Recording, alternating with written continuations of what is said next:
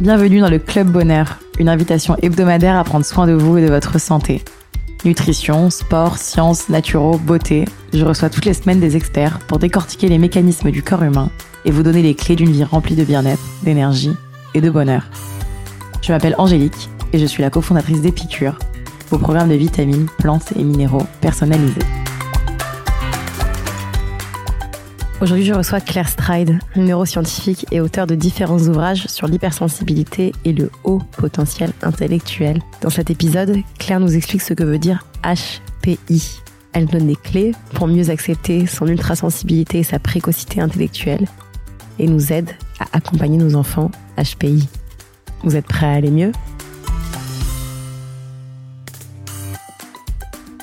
Salut Claire Bonjour Angélique Merci d'être avec nous pour cet épisode du Club Bonheur. Eh ben, merci infiniment de m'avoir convié. J'adore le nom. Je trouve ça très, très prometteur. Trop bien.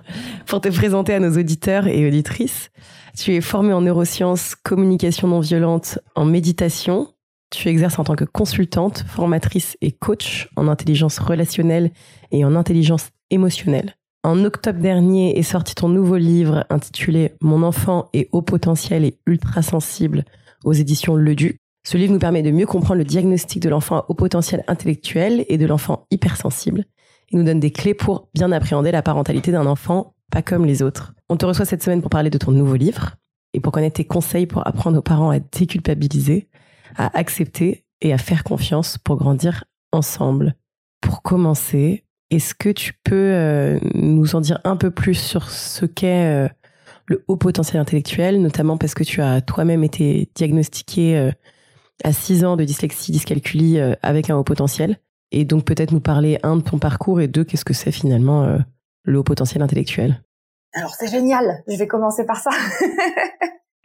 c'est aujourd'hui, je, je, peux te dire ça. Euh, à 6 ans, j'étais pas du tout dans dans cette prise de conscience là, ni dans cette euh, vision du monde, on va dire.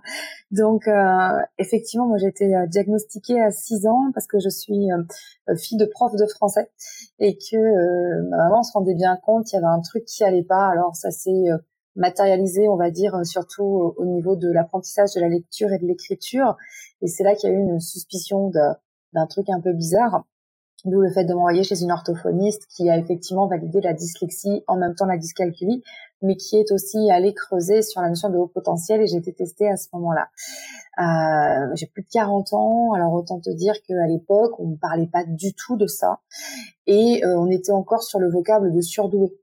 Et avec, euh, j'allais dire, la stigmatisation en prime, j'allais dire de, eh ben, t'es surdoué, donc t'es un génie, donc tu dois tout savoir ce qui a été la posture de certains enseignants, ce qui a été la posture d'incompréhension de certains, certaines personnes de mon entourage et, euh, autant te dire que je n'ai jamais dit que j'étais comme ça, que j'ai toujours refusé euh, les tiers-temps ou les aménagements, euh, voilà, et, euh, et j'ai bah, j'ai travaillé avec cet orthophoniste pour me servir de mon haut potentiel, pour comprendre ce qui était, enfin pour dépasser la dyslexie. Je me souviens d'une année épuisante en fait euh, au CP où il fallait tout remettre dans l'ordre, les chiffres, les lettres, c'était très très compliqué. Et en fait, le, le haut potentiel intellectuel, c'est un, comme son nom l'indique, c'est un potentiel, c'est euh, c'est le fait d'avoir un cerveau différent, avec beaucoup plus de connexions neuronales, avec on va dire une vitesse de traitement de l'information beaucoup plus poussée, et du coup, il y a tellement, tellement, tellement d'infos que euh, c'est hyper compliqué d'arriver à, savoir ce qu'il faut prioriser.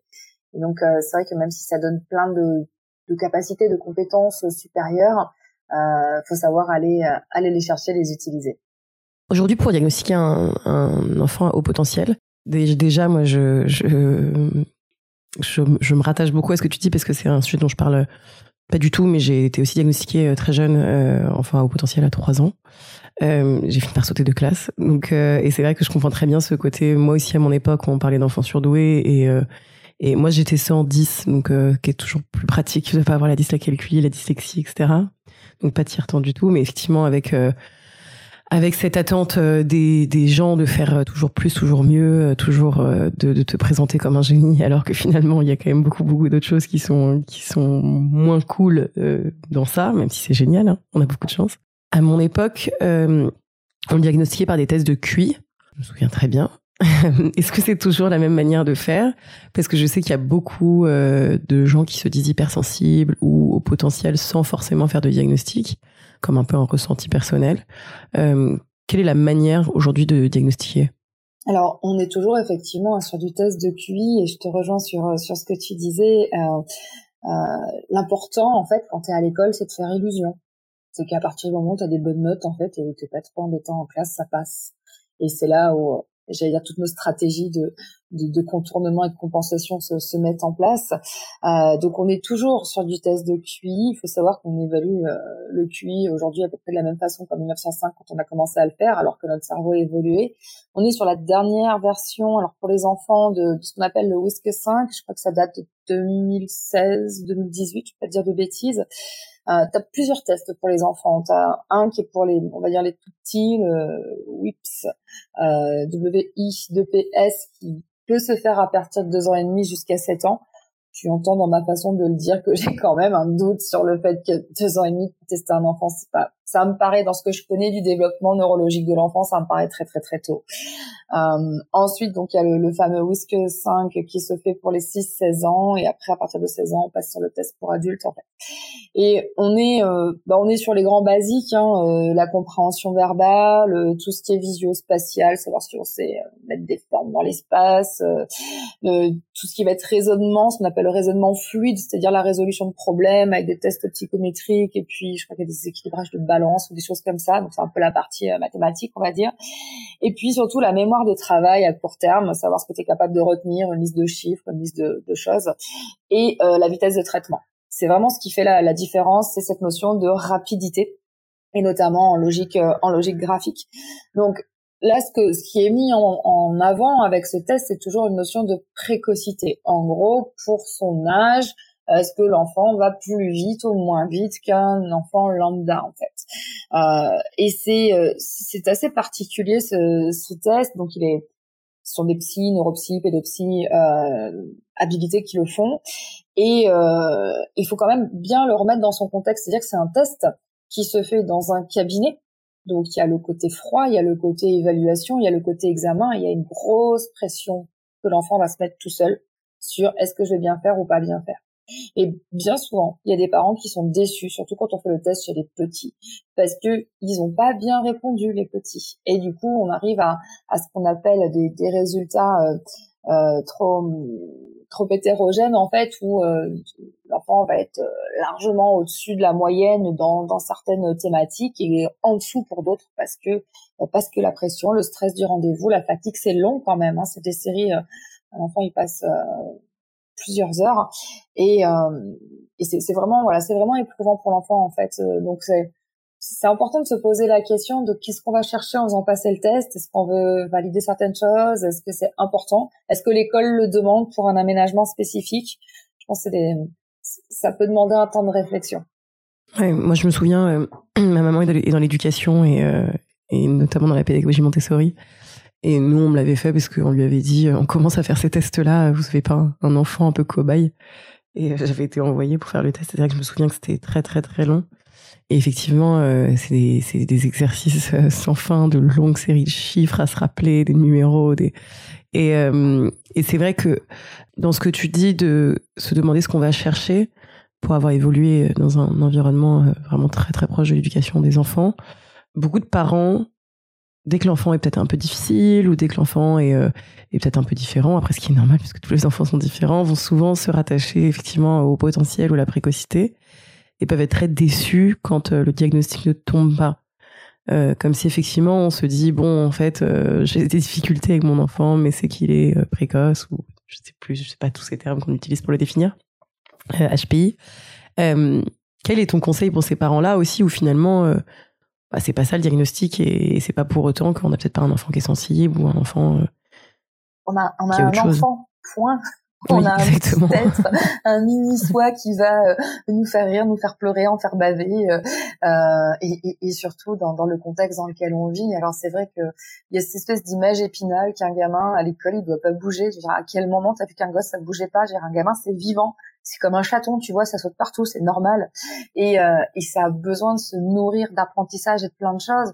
Et je crois qu'en fait, on, on se prend, euh, si je peux m'exprimer ainsi, en pleine tronche l'absurdité de nos rythmes de vie complètement en décalage avec euh, notre rythme naturel et qu'effectivement il faut que le gamin il passe dans le planning comme on l'a décidé et, et non ça marche pas donc tous les enfants sont différents. Il y a des cerveaux différents neuroatypiques qu'ils soient 10 au potentiel TDAH autistes etc et moi mon conseil c'est euh, apprends apprends avec ton enfant comment il fonctionne en fait. Les tests ça peut être un, indicateur mais ça reste un indicateur. Après c'est c'est le, le, tandem parent-enfant et, et, reste du monde qui a, qui a la clé pour voir comment avancer. Effectivement, sur l'indicateur, moi, ce que je trouve euh, utile, entre guillemets, avec le test, c'est que quand on est enfant euh, au potentiel, euh, et même adulte, et je pense que c'est particulièrement encore plus dur quand on est adulte et qu'on n'a pas été diagnostiqué, on peut se sentir en décalage sur, avec les autres enfants sur beaucoup de choses. et je pense que tu as, tu, ce sera génial que tu nous parles un peu de, de ce qui caractérise quelqu'un au potentiel. Euh, mais c'est vrai qu'on est différent sur beaucoup de choses, beaucoup d'aspects. Parfois, effectivement, quand à l'école ça roule, on peut un peu culpabiliser en se disant tout le monde travaille autour, moi je fais pas grand chose et ça fonctionne. On peut effectivement euh, ressentir les choses beaucoup plus fort que les autres, être dérangé beaucoup plus par certaines choses que d'autres, comprendre. Moi, je me souviens que je comprenais les choses assez vite et que je n'en pouvais plus que les explications durent des heures.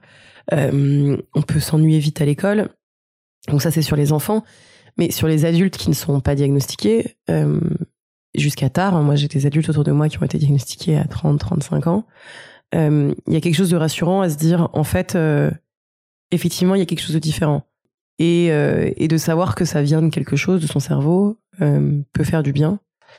je ne sais pas ce que tu en penses, notamment sur les adultes. Est-ce que tu, penses qu'on devrait, entre guillemets, plus pousser les adultes à se faire diagnostiquer que les enfants et laisser les enfants être comme ils souhaitent être ou ou pas forcément? C'est hyper compliqué ta question et je te remercie de la poser pour ça. Alors je vais galérer un peu mais je vais répondre euh, parce que en fait c'est vraiment une question de de qui on est, d'acceptation de soi, d'amour de soi, d'estime de soi, de confiance en soi. Un enfant qui, qui est euh, au potentiel, ça ressemble à quoi? C'est ce que tu as dit, c'est il s'ennuie, puis vite à l'école, euh, il comprend des trucs qu'il n'est pas censé comprendre à son âge, il a une énorme curiosité, il se passionne pour des trucs un peu bizarres de façon quasi euh, presque obsessionnelle. Tout su la période les arts dinosaures, etc., animaux dans les poches. Euh, il va vraiment être tout le temps hyper absorbé dans ce qu'il fait, pas forcément beaucoup en lien avec les autres. Il y a deux types, plutôt l'introverti et l'extraverti. Euh, sens de l'humour un peu bizarre qu'on garde avec l'âge adulte, hein, malheureusement, on est livré avec. Euh, très très grande imagination. En fait, son, truc, c'est de, c'est trouver des solutions à tout. En fait, hein. c'est un petit peu là aussi la caricature du, euh, comment dire, sortons nous seuls, je trouve tout. Enfin, il y a toujours besoin, euh, MacGyver, tu vois, il y a toujours besoin de euh, de trouver des, des, solutions. Et puis il y a il y a une vraie conscience de soi, c'est un enfant qui passera jamais par le stade de langage bébé et à peu près en fait. Il y a, y a ce besoin de grande précision, etc. Donc quoi qu'il advienne, cet enfant est déjà différent. Il est en décalage et euh, la précocité dans un domaine induit un retard dans autre chose, ce qu'on appelle la, la dysynchronie. Euh, donc l'enfant, nous, nous, avons grandi en décalage. Bien souvent, c'est euh, le cognitif qui est beaucoup plus développé que, que l'émotionnel et on, on, se ramasse un peu la tronche sur les, les logiques de relations euh, de relations affectives. Donc imaginons euh, cet enfant il, il, grandit sans savoir qu'il est différent et qu'il y en a d'autres comme lui, comment est-ce qu'il le vit? Là, tout va être sur euh, sa notion de gestion de l'ennui, de d'une création opaque syndrome d'imposteur parce que comme tu l'as dit très justement euh, euh, bah oui on s'ennuie quoi. Faut que ça aille vite faut qu'on fasse autre chose faut qu'on imagine plein de trucs faut qu'on soit nourri à fond dans ce qu'on fait. Sinon euh, ça a pas d'intérêt. A même des enfants qui veulent pas dormir parce que c'est une perte de temps alors qu'ils peuvent faire plein de choses. Et euh, et du coup arriver à l'âge adulte tout dépend du message que tu as reçu autour. Si on t'a dit que t'étais trop bizarre et anormal et que tu rentrais pas dans le moule comme euh, ce qui compte le plus c'est être aimé ben bah, tu vas adopter les codes qui sont pas les tiens. Et c'est pour ça qu'il y a beaucoup d'adultes qui craquent, euh, qui finissent par un burn-out ou autre et, et qui se rendent compte qu'en fait, euh, ah bah oui, non, ils ont un cerveau différent et qu'ils ont pas fait les bons choix. Si c'est quelqu'un qui grandit, et surtout ceux qui sont allés dans les pédagogies alternatives, et qui se rend compte qu'en fait, ce qui compte, c'est de, de piger son propre fonctionnement, bah, il va bien, en fait. Et est-ce qu'il a besoin d'une étiquette?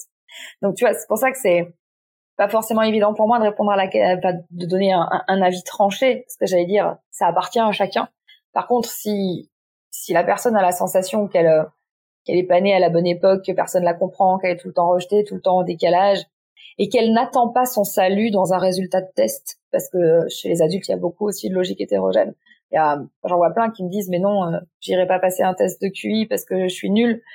Et euh, je te dirais que moi-même, jamais, enfin, j'ai passé les tests quand j'étais petite, mais j'ai jamais refait un test de QI et je, je m'hasarde pas à passer le test Mensa euh, a un petit fond d'imposteur derrière, tu vois. Et, euh, et c'est voilà, c'est vraiment c'est se dire, ok, qu'est-ce que je veux savoir de moi et qu'est-ce que ça va m'apporter? On est toujours sur cette même prise de conscience de à quoi ça me sert et sur quel pouvoir je vais donner à ce test en fait. Aujourd'hui, on a la chance de d'en parler euh, davantage, de démocratiser la, la neurodiversité. Donc on sait, on sait que ça existe, on sait qu'on n'est pas des phénomènes de foire, euh, on sait qu'on s'en rend compte de plus en plus, et puis bien souvent les, les adultes s'en rendent compte euh, en élevant leurs enfants. Tu te rends compte là que ton mini-toi, il est un peu chelou, il était un peu pareil quand tu étais jeune, mais ça, ça permet aussi de grandir ensemble. Effectivement, tu parles des pédagogies alternatives. Euh, moi, je pense qu'effectivement, ce qui m'a beaucoup beaucoup aidé, c'est que j'ai eu une chance phénoménale euh, d'être dans une école Montessori de la maternelle au bac, euh, la seule, je pense, en France, euh, qui effectivement fait que bah, je ne me suis jamais ennuyée en classe et et il y avait effectivement énormément de tolérance, beaucoup de respect du rythme de chaque enfant, donc très peu de cours magistraux, donc t'es pas assis en arrière de en, en fond de classe à attendre que le temps passe. Beaucoup d'élèves arrivaient plutôt au lycée, parfois en phobie scolaire, en échec scolaire, etc très souvent des enfants finalement euh, qu'on diagnostiquait précoce ou qu'on diagnostiquait pas, mais dont on se rendait vite compte parce que finalement ils étaient passionnés de 10 milliards d'autres choses euh, à côté parce que effectivement euh, le fait de pas du tout être compris, d'être du coup plus dissipé, parce qu'effectivement t'as pas envie d'être assis sur une chaise toute la journée, parce que qui a envie d'être assis sur une chaise toute la journée euh, Tu mets même un adulte aujourd'hui en amphi, je pense, euh, de, de, 9h à 18h et on tient pas plus de deux secondes, sans fouiller ses mails et son téléphone, et tu n'as pas de mail et de téléphone quand tu es à l'école, donc je pense qu'effectivement tu as juste envie de te tirer de ta chaise. quel est ton conseil pour des parents qui soit un euh, n'ont pas forcément les moyens de mettre leurs enfants dans une euh, école alternative ou deux ne les connaissent pas forcément ou trois euh, se rendent compte un peu trop tard. Comment on fait quand on a un enfant qui n'est pas forcément adapté à l'éducation nationale ou en tout cas à la manière traditionnelle de de, de faire l'école pour réussir à en faire quand même un enfant pas trop incompris et pas trop en difficulté à l'école? Alors, euh, la première chose, c'est qu'on on fait le choix conscient euh, de pas rentrer dans le moule. Ça, c'est hyper important. Euh, c'est un truc que j'ai vraiment, j'ai insisté beaucoup dessus dans, dans mon dernier bouquin parce que c'est on fait le choix de la différence en fait. On fait le choix de la différence, on accepte la différence et c'est ok. Ensuite, euh, beaucoup de patience. je vais plus prôner la méditation que les apéros, euh, bien que les deux soient très aidants, mais voilà, c'est beaucoup beaucoup de patience parce qu'effectivement, il y a encore besoin, même si euh, le grand public euh, peut se marrer devant la série HPI, euh, c'est une chose que ce soit à la télé, c'en est une autre quand c'est dans ta salle de classe en fait. Et j'ai été prof hein, pendant pendant une dizaine d'années. Et, et je sais que beaucoup de collègues étaient totalement dépassés par un gamin qui fait pas ce qu'on lui dit tu sais, c'est cette espèce de, de, posture ultra méga autoritaire du bah, je t'ai dit de faire l'exercice, bah il est fini. Ben ben ben fais-en trois autres, bah ils sont finis. Ah ouais, mais là il y a pas les clés. Et donc y a, quand je parle de patience, c'est qu'il y a besoin de trouver les mots justes pour euh, faire un lien euh, euh, comment dire construire quelque chose de positif avec l'école, c'est quand même là où ton enfant passe euh, le plus clair de son temps. Et et euh, c'est vrai que les pédagogies alternatives, bah, t'en as pas partout, t'en as pas jusqu'au bac partout. Bien souvent, ce sont que des écoles primaires euh, très chères. Et, euh, et, du coup, euh, voilà, c'est euh, essayer de d'être dans cette relation plutôt positive et bienveillante avec l'enseignant, sans le brusquer, pour pas qu'on le mette en difficulté. C'est c'est beaucoup de patience et beaucoup de pédagogie et dire que voilà, c'est se former soi-même aussi en tant que parent. Qu'est-ce qui est bon pour mon enfant? Donc il y a plein plein de bouquins qui existent même des formations. Moi, j'ai une formation pour les parents, euh, une formation en ligne pour les aider à comprendre comment fonctionne leur enfant, comment euh, comment les aider justement à, à, trouver des nouvelles techniques pédagogiques. Donc voilà, il y a, y a, plein plein d'outils. Vous trouverez tout ce que vous voulez.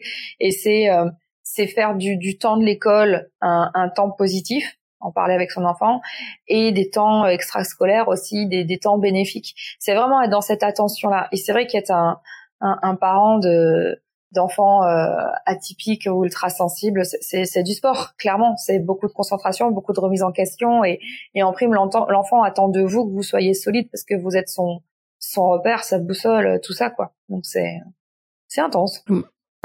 Moi, ce que me disait beaucoup ma, ma maman, c'est que euh, elle, jamais elle se sera, jamais elle s'en est plainte, tu vois. Au contraire, elle me dit toujours c'est c'est passionnant parce que tous les jours tu t'intéressé à quelque chose, que effectivement mes parents, je les ai passionnés de 2 milliards de sujets, effectivement de l'Égypte euh, et des pyramides jusqu'à la mode, en passant par aujourd'hui la nutrition, tu vois, avec effectivement beaucoup beaucoup de, de, de passion. Euh, et même des réflexions, tu vois, sur la vie, sur les gens, sur euh, plein de choses. Euh, mais c'est vrai qu'elle elle disait beaucoup qu'il y a aussi des moments où euh, tu vois, même même si on n'est pas du tout euh, en échec scolaire ou, moi ça allait très bien en vrai toute mon enfance, il y a quand même des moments un peu de tristesse, euh, d'émotions qui sont plus fortes que d'autres, euh, de, de, sentiments d'injustice massifs par rapport à des choses, euh, parce qu'effectivement je pense que c'est ce que tu vas nous dire, j'imagine, mais le haut potentiel est souvent associé à une hypersensibilité. et c'est d'ailleurs peut-être parfois cette partie-là qui est plus difficile à gérer pour les parents est-ce que, je est-ce que tu peux peut-être nous en dire plus? Est-ce que oui, c'est le cas ou pas du tout? Ça dépend des enfants. Alors, c'est encore une question piège. non, c'est une question super importante à se poser. Et, et là aussi, en fait, euh, faut vraiment être conscient qu'on est euh, au, au, début des, des, recherches scientifiques par rapport à tout ceci et que l'ultrasensibilité, c'est c'est tellement spécifique qu'on n'a pas encore toutes les réponses. Je te rejoins totalement sur ces logiques d'injustice et sur le fait que oui, en général, on s'en sort au niveau scolaire quand on a trouvé les clés. Par contre, c'est vraiment au niveau émotionnel et social que c'est plus compliqué. Et euh, donc l'enfant au potentiel euh, va pouvoir se trouver en décalage par rapport à tout ça. Et euh, l'enfant ultra sensible, lui, euh, vit des choses très très profondes et sur euh, les changements d'humeur, sur l'impact que les émotions ont sur lui, sur la ce que j'appelle des hypersens, c'est-à-dire euh, d'être pollué, j'allais dire, par les lumières, le bruit, les textures, euh, c'est le fait de pas supporter un truc un peu mouillé sur soi ou du sable entre les orteils, tout ça c'est insupportable. Euh, il y a des réactions physiques très très violentes aux émotions hein, sur euh, sur les enfants ultra sensibles, euh, un refus catégorique de la violence, un grand grand besoin de douceur, de sécurité. Euh, l'enfant est, est, blessé quand on se moque de lui, hein, l'enfant au potentiel aussi, hein, surtout si tu mets en doute son intelligence ou son intégrité, là c'est catastrophique. Donc en fait, entre les deux, il y a des similitudes. Ce sont deux cerveaux avec euh, plus de connexions neuronales et plus de traitement d'informations. Ce qu'on sait aussi, c'est que c'est in utero que ça se passe. On ne devient pas hypersensible euh, après la naissance. C'est au moment euh, de la grossesse que ça se passe, qu'il y a pas mal de choses qui rentrent en, ligne de compte par rapport à tout ça. Et on sait aussi, on sait aussi, pardon, que euh, ça pourrait venir du thalamus qui est en en gros, on va dire le centre de traitement euh, sensoriel et moteur du cerveau, et que euh, c'est un organe qui, qui aide à faire des choix que la question de choix c'est hyper compliqué parce que beaucoup d'infos parce que besoin d'avoir euh, un peu comme les joueurs d'échecs tu sais alors mais si je valide ça est-ce que j'ai bien fait tout mon plan? Est-ce que si je fais ceci cela? Ok on est juste en train de, se demander quel type de pizza on va choisir mais on sait jamais ça peut avoir des des conséquences de dingue. Et sur les études qui ont été faites euh, aux Pays-Bas, par exemple, on va te dire que 87% des personnes au potentiel sont aussi ultra sensibles. Et aux États-Unis, on va te dire que 77% des hauts potentiels sont aussi ultra sensibles. Donc oui, il y a une interdépendance marquée extrêmement marquée. Euh, tous les hauts potentiels ne, sont pas hypersensibles et tous les hypersensibles ne sont pas hauts potentiels. Par contre, c'est sûr qu'on est sur des cerveaux, euh, des cerveaux neuroatypiques. Ok, c'est très clair. Est-ce que pour euh, terminer un peu notre conversation, euh, tu aurais des conseils à un, euh, ça va être en deux questions, euh, donner aux parents d'enfants hypersensibles ou et HPI, et deux, donner aux adultes hypersensibles qui peuvent encore peut-être aujourd'hui se sentir parfois en décalage. Ah, il y a plein de conseils, c'est pour ça qu'on fait les bouquins, j'allais dire, et qu'on apprend tous les jours. Je veux dire, ben, le conseil que je donne le plus souvent aux parents, c'est de prendre soin d'eux-mêmes et d'être dans cette curiosité de découverte de leur enfant en fait. Ton enfant, quand il est neuroatypique, hypersensible, il t'ouvre sur un autre monde. Soit c'est le monde auquel tu appartiens et tu le sais, soit c'est un monde auquel tu appartiens et tu le sais pas. Soit c'est un monde auquel tu appartiens pas du tout et tu vraiment tu t'interroges. Et euh, mais tu vas aller le découvrir. Donc moi mon conseil c'est prenez soin de vous, soyez heureux d'être qui vous êtes observez votre enfant, il a plein de choses à vous apprendre et inversement. Et vraiment d'être dans cette euh, dans cette ouverture d'esprit, dans cette curiosité. Alors c'est difficile dans le sens où, euh, encore une fois, la société, le système te renvoie autre chose, mais en fait, la société et le système n'ont le pouvoir que le pouvoir qu'on leur donne en fait.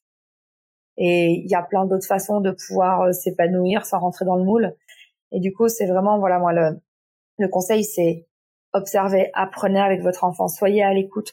On sait que les, enfants ultra sensibles euh, pleurent beaucoup crient beaucoup parce que c'est leur seule façon de décharger en fait euh, par rapport euh, à toutes ces réactions émotionnelles et, euh, et qu'un enfant HPI il a besoin de bah, il a besoin de s'occuper l'esprit il a besoin de se nourrir comme je disais tout à l'heure de, de piger tout ce qui se passe autour et alors oui des fois c'est épuisant de passer de, la période égypto à, la période comment dire impact climatique et il y a une autre période mais c'est aussi ce qu'il y a de ce qu'il y a de formidable c'est d'avoir un enfant curieux il y a beaucoup de parents qui ont peur de pas être à la hauteur en fait et de mal faire.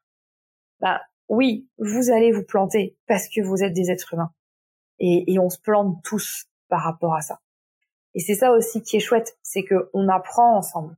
C'est vraiment quelque chose que je vois dans les familles que j'accompagne, c'est cette euh, cette belle harmonie. Une fois que le parent se sent à la hauteur et qu'il a plus peur que son enfant soit malheureux, parce que la, grande, la principale détresse que je vois chez les parents, c'est euh, mon enfant est anormal, donc la société va le rejeter, donc il va être malheureux.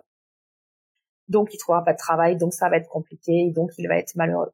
Il y a une grosse culpabilité des parents sur le fait d'avoir fait un, un enfant euh, hors cadre, hors norme.